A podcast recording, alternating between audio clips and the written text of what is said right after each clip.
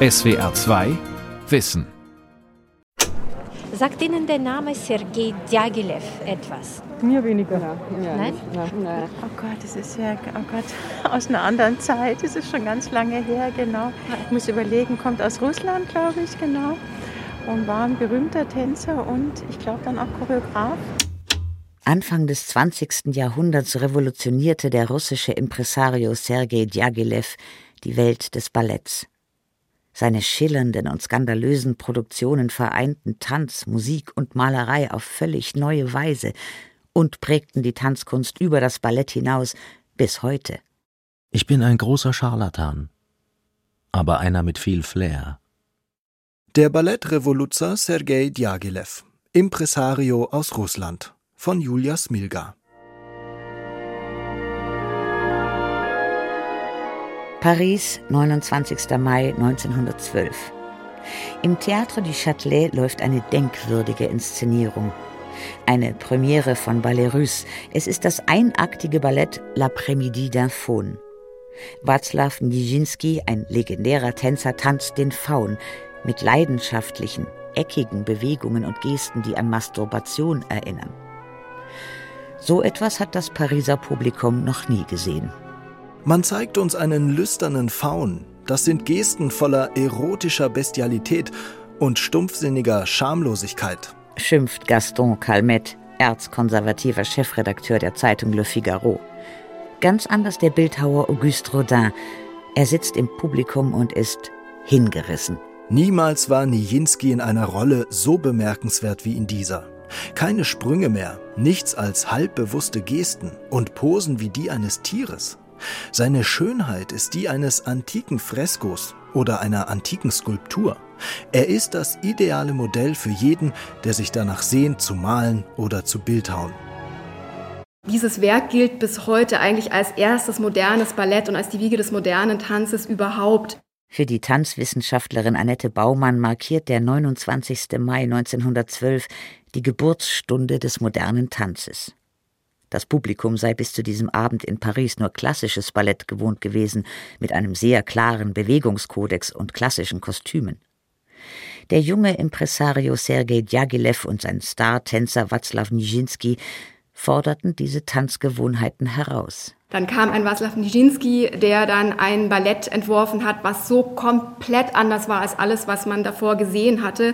Konkret bezogen auf die Bewegungssprache. Es war eben nicht mehr frontal nach vorne. Die Tänzer sind schräg zur Seite gelaufen, haben dem Publikum die Hüfte entgegengedreht. Die Füße waren plötzlich parallel. Also dieses klassische en dehors, dieses nach außen drehen der Füße und der Hüfte war komplett aufgehoben.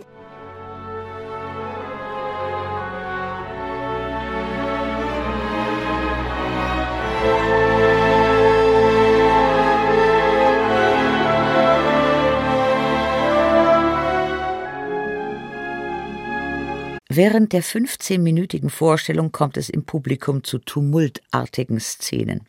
Die Musik von Claude Debussy ist kaum noch zu hören. Der Impresario Sergei Djagilev schreit aus dem Parkett. Lasst uns das Stück bis zum Ende spielen. Die Vorstellung wird irgendwie über die Bühne gebracht.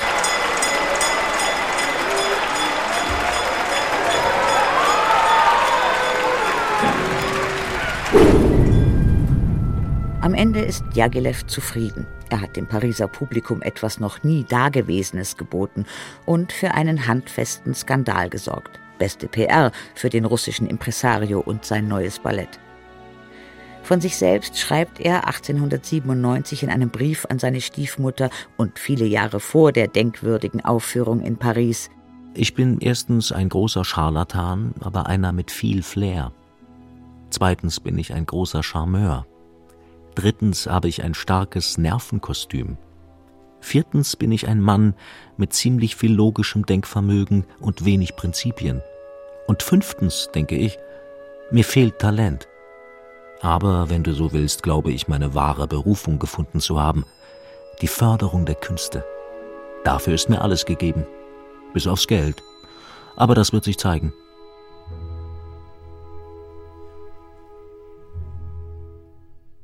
Sergei Djagilev wird am 31. März 1872 im Gebiet von Nizhny Novgorod an der Wolga geboren. Seine Familie gehört zum russischen Provinzadel. Der Stammsitz der Familie ist die Stadt Perm am Fuße des Urals.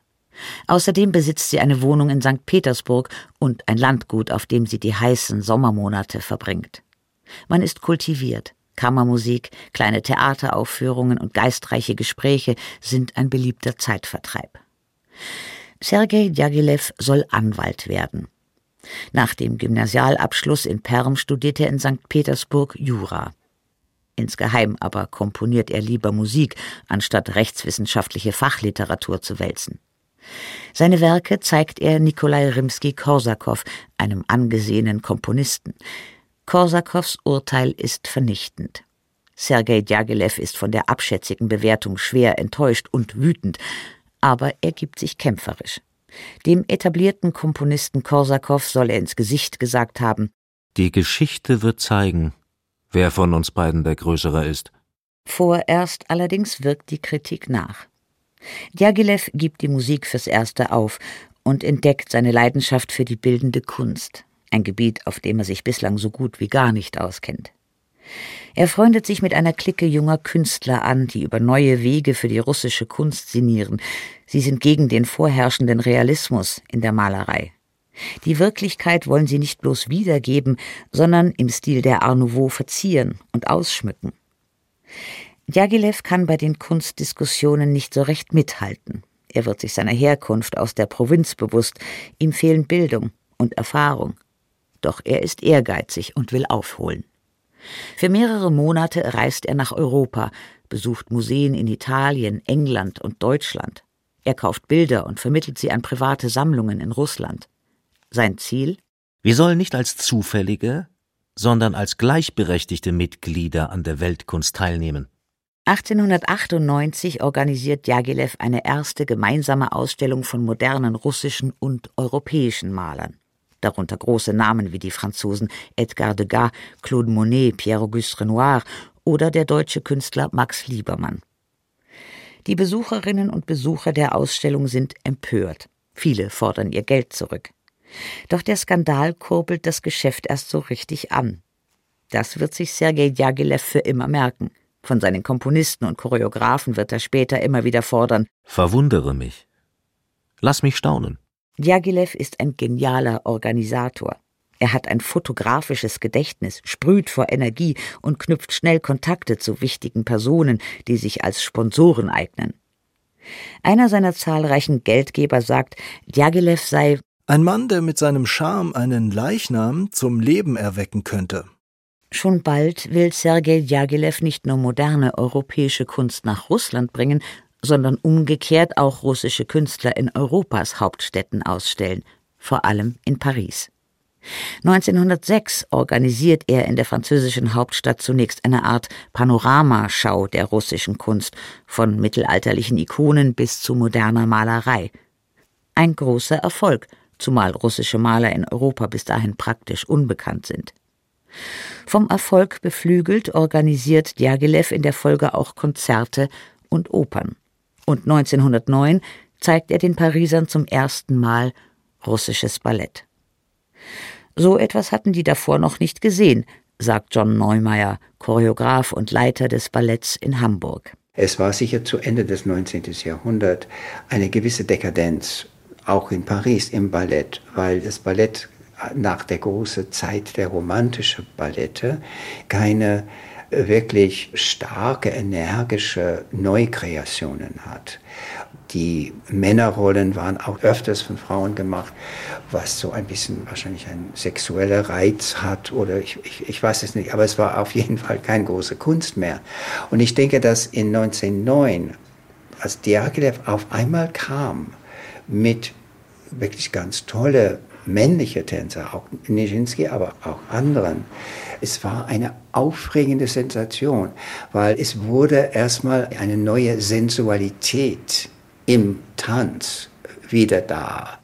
Wie schon bei den Kunstausstellungen zeigt sich nun auch beim Ballett Sergei Djagilevs großes Vermittlungstalent.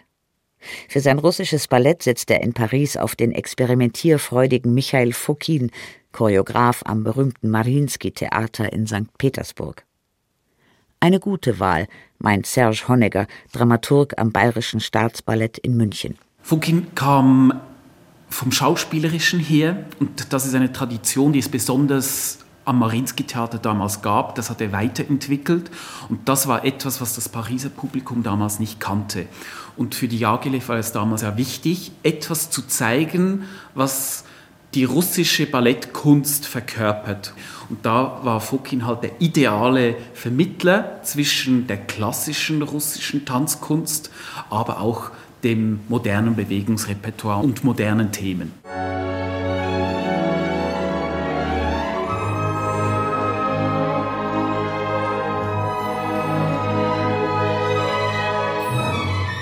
Fokin entwickelt einen entschlackten Tanz. Er verband spektakuläre Pirouetten aus dem Tanzrepertoire. Bei ihm gibt es keine leeren Schrittkombinationen der Form halber, aber ohne innere Motivation.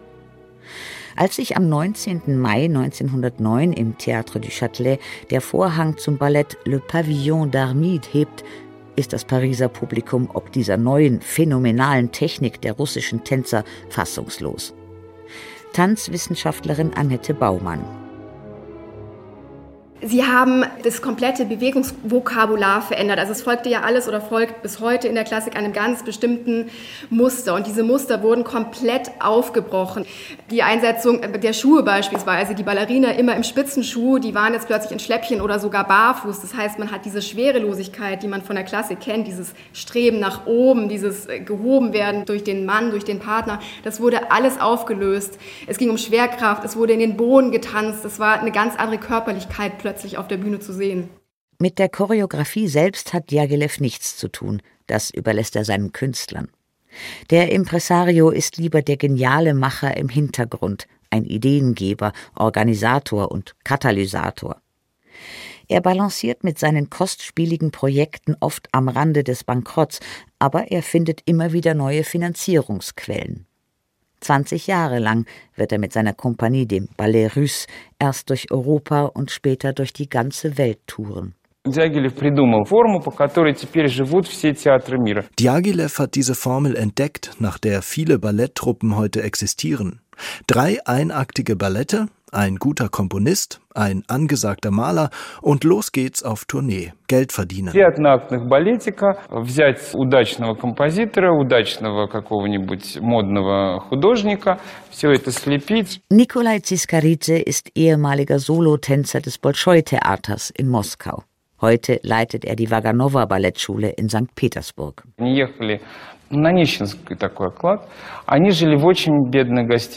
Bei den ersten Auftritten hat Jagilev den Tänzern nur das Mindeste gezahlt. Sie haben in einem billigen Hotel in Paris gewohnt. Er hat das günstigste Theatergebäude in Paris rausgesucht. Das war das Théâtre du Châtelet. Da hatte es lange keine Vorstellungen gegeben, weil das Gebäude stark heruntergekommen war. Diaghilev musste es schnell renovieren. Die Bauarbeiten liefen parallel zu den Tanzproben. Die Tänzer haben später erzählt, dass sie bei Proben die Musik kaum gehört haben, weil die Bauarbeiten so laut waren. Zu seinen Tänzern und Tänzerinnen, die er aus Russland rekrutiert, ist Diaghilev gnadenlos. Forderungen nach mehr Geld lehnt er immer wieder ab. Wer sich nicht fügt, kann gehen. Jagilev sagt, ich halte niemanden fest. Der strenge Impresario lebt seine Homosexualität offen aus. Die besten Tänzer werden zu seinen Liebhabern, in heutigen MeToo-Zeiten undenkbar, damals ein Privileg. Sex ist der Preis für den Aufstieg. Von Djagilev geliebte Tänzer erhalten Tanzunterricht bei den besten Lehrern. Dramaturg Serge Honegger. Wenn man sich mit Djagilev beschäftigt, ist er ein sehr ambivalenter Charakter und er hat die Leute um ihn herum auch instrumentalisiert, aber er hat sie auch begeistert für dieses Projekt. Und er war eine Art Sonne, um die sich die ganzen Planeten organisieren konnten und das hat zum Erfolg geführt.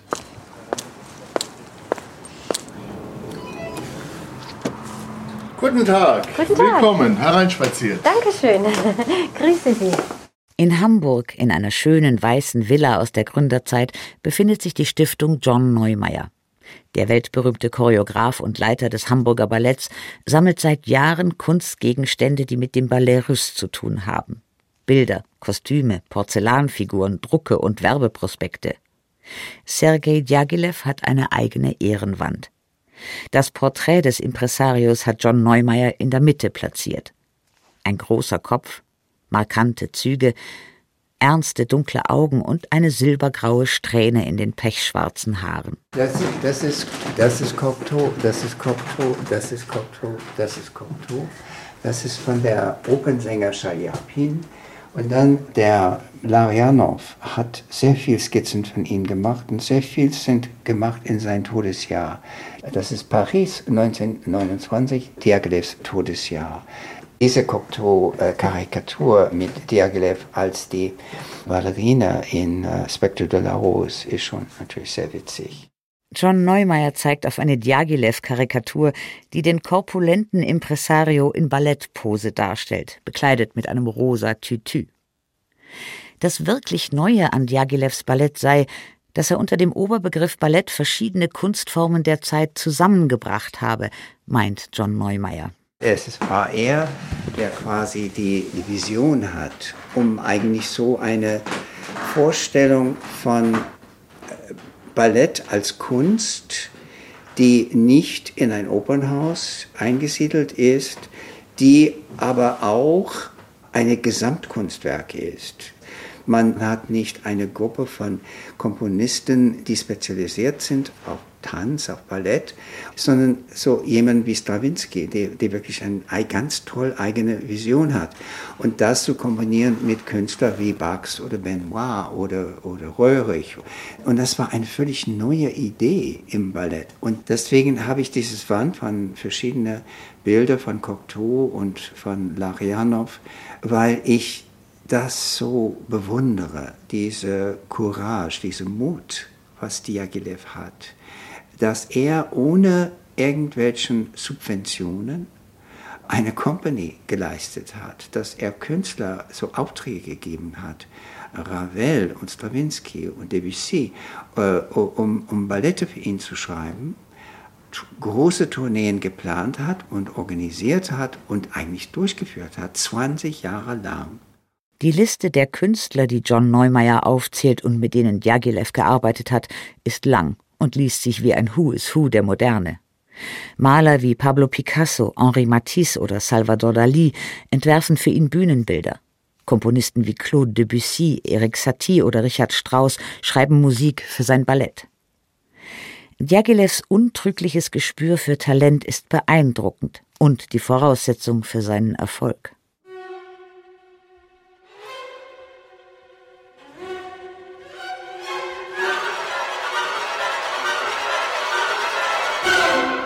1910 bestellt Sergei Djagilev bei dem bis dahin eher unbekannten 28-jährigen Komponisten Igor Strawinski die Musik für das Ballett Feuervogel. Während der Ballettproben sitzt Strawinski als gnadenloser Zuchtmeister am Klavier. Seine Musik ist vertrackt, die Tänzer tun sich schwer.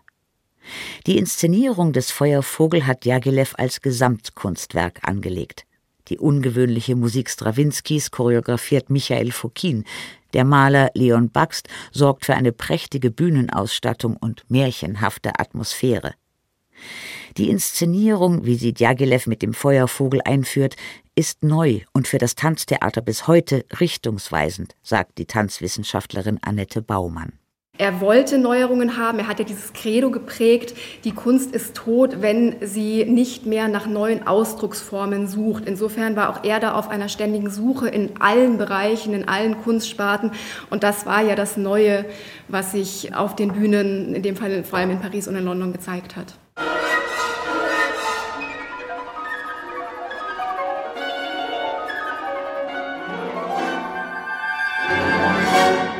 Der Feuervogel kommt in Paris gut an. Diaghilev plant gleich den nächsten großen Coup. In Strawinski hat er einen Komponisten mit ähnlichen Ambitionen gefunden. Er komponiert die Musik für eine denkwürdige Aufführung, Le Sacre du Printemps.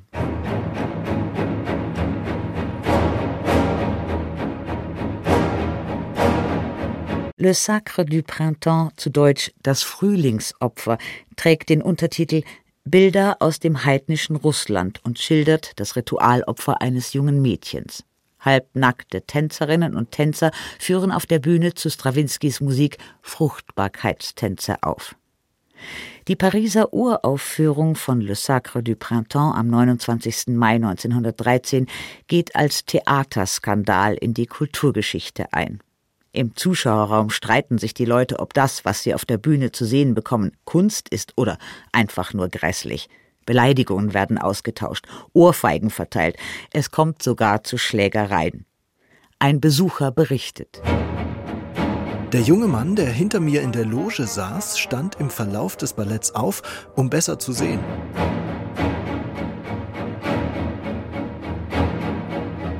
Die starke Erregung, die ihn gefangen hielt, äußerte sich darin, dass er sogleich anfing, mit seinen Fäusten im Takt auf meinen Kopf zu schlagen. Ich selbst war so außer mir, dass ich die Schläge lange Zeit nicht spürte. Der fürchterliche Lärm aus dem Zuschauerraum übertönt das Orchester. Choreograf Nijinsky muss den Tänzern aus den Kulissen die Taktkommandos zubrüllen. Komponist Igor Strawinski erinnert sich. Natürlich konnten die armen Tänzer ihn nicht hören infolge des Tumults im Zuschauerraum. Ich musste den rasenden Nijinsky am Rock festhalten, denn er war jeden Augenblick bereit, sich auf die Bühne zu stürzen.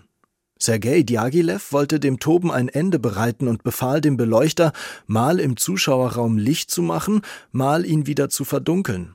Das ist alles, was ich von der Premiere behalten habe. Im selben Jahr geht das Ballet Russe auf ein Gastspiel nach Südamerika. Diaghilev hat Angst vor der langen Überfahrt und kommt nicht mit. Eine Wahrsagerin hatte ihm einst angeblich prophezeit, dass er auf dem Wasser sterben würde. Auf der Überfahrt lernt sein Choreograf und Solotänzer Václav Nijinsky die Millionärstochter Romola de Pulski kennen. Die beiden werden ein Paar und heiraten noch während der Tournee in Buenos Aires. Zu der Zeit ist Diaghilev in Venedig. Als er von der Hochzeit erfährt, ist er außer sich.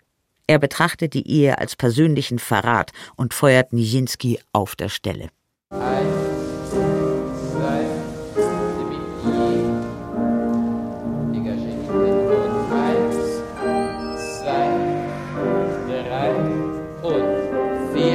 zurück. Fünf, sechs und sieben. Die Tourneen, sein ständiger Drang nach Erneuerung verdecken, dass Djagilev in gewisser Weise heimatlos ist. Nach dem Ausbruch des Ersten Weltkriegs bleibt er in Paris. Die Revolution der Bolschewiki 1917 versperrt ihn den Weg zurück nach Russland endgültig. In dieser Zeit entsteht das Ballett Parade, für den Dramaturgen des bayerischen Balletts Serge Honegger ein besonders extravagantes Experiment von Diaghilev. Parat spielt in einem Zirkustruppenmilieu und das Neue liegt eben auch in verschiedenen Figuren, die neu auf der Bühne erscheinen. Manager, Zirkusartisten, die plötzlich zur Hochkultur gehören, die quasi mit dem Ballett zusammenkommen. Und das sind alles Motive, die zu der Zeit auch in der Malerei und in der Skulptur ein großes Thema waren, die plötzlich Eingang fanden in den klassischen Kanon auch der bildenden Kunst. Und das hat die Ballettbühne reproduziert und zu einem Gesamtkunstwerk zusammengebracht.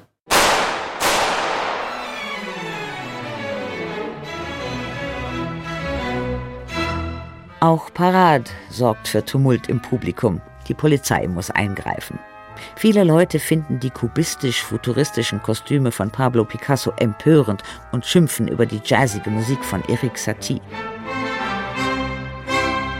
Nach der Oktoberrevolution der Bolschewiki 1917 fliehen viele Balletttänzer aus dem sowjetischen Russland und finden Aufnahme in Djagilevs Truppe. 1920 kommt der 18-jährige Serge Liffard aus Kiew nach Paris. Er wird die letzte große Liebe des Impresarios sein und nach dessen Tod in Djagilevs Fußstapfen treten. Der später weltberühmte georgische Tänzer Georgi Balanchivadze wird in den 1930er Jahren als Georges Balanchine das russische Ballett in die USA bringen und dafür sorgen, dass Djagilevs künstlerisches Erbe weitergegeben wird, sagt Tanzwissenschaftlerin Annette Baumann. Beispielsweise, wo früher in der Klassik die Linien einfach immer in die Unendlichkeit zielten, waren jetzt plötzlich Arme und Beine abgebrochen. Er hat das also alles weitergeschrieben und fortgesetzt, aber glaube ich schon in dem Geiste Diaghilevs, dass man gesagt hat, man braucht eine Tradition, man braucht eine Grundlage, muss wissen, wo man herkommt. Ohne diese Tradition kann es auch keine Weiterentwicklung geben. Die Vorhersage der Wahrsagerin, dass Djagilev auf dem Wasser sterben würde, erfüllt sich im übertragenen Sinne. Sergei Djagilev stirbt am 19. August 1929 mit 57 Jahren in Venedig, der Stadt auf dem Wasser. Ab Mitte der 1920er Jahre hatte der Impresario an Diabetes gelitten. Zu seinen Lebzeiten gibt es gegen die Krankheit keine Medikamente.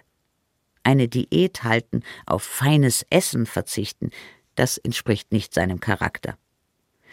Diaghilev hinterlässt kein Geld, nur eine große Büchersammlung und ein paar Kleidungsstücke. Der große Impresario, der seine Projekte ein Leben lang auf Pump finanziert hat, muss mit dem Geld seiner treuen Freundin und Sponsorin Missia Sert beerdigt werden. Er wird auf dem orthodoxen Teil der Friedhofsinsel San Michele beigesetzt. Das Ballet Russe, seine berühmte Kompanie, löst sich direkt nach dem Tod von Sergei Djagilev auf. Der Hamburger Choreograf John Neumeier es gibt Menschen, für dem eigentlich das Material nicht das Wichtigste ist. Und ich glaube, Diaghilev war so. Er war ein eleganter Mann, aber ein eleganter Mann, der nicht unbedingt nach seinem Konto geschaut hat, sondern eigentlich nach außen, um sich herum und wie er diese Welt ändern könnte durch Kunst. John Neumeier vermisst heute einen experimentierfreudigen Impresario wie Sergei Djagilev. Für den Ballettdramaturgen Serge Honecker gehören Djagilevs Bestrebungen, den Tanz zu einem Gesamtkunstwerk zu machen, zur Grundlage des modernen Balletts schlechthin. Und das ist heute etwas, was viele Tanzschaffende ja umtreibt. Es gibt ganz viele Kollaborationen mit Künstlern, Austauschplattformen, wo man sich interdisziplinär auch austauscht. Wo kann das Ballett der Körper, die Bewegung im Raum einen Beitrag leisten zu der Frage, wie wir heute Kunst erleben. Und das ist etwas, wo Diaghilev einen wichtigen Ursprung gebildet hat. Exzentrisch, aufbrausend, rastlos. Sergei Djagilev war von der Idee eines Gesamtkunstwerks besessen. Er hat die Zeit seines Lebens verfolgt, große Künstler zusammengebracht und mit seinem Ballet Russe eines der bedeutendsten Tanzensembles des 20. Jahrhunderts geschaffen. Eine Ballettrevolution, die zur Grundlage wurde für den modernen Tanz von heute. SWR 2 Wissen Der Ballettrevoluzer Sergei Djagilev von Julia Smilga. Sprecherin Christiane Rosbach. Redaktion Lukas Meyer-Blankenburg. Regie Ulrich Lampen.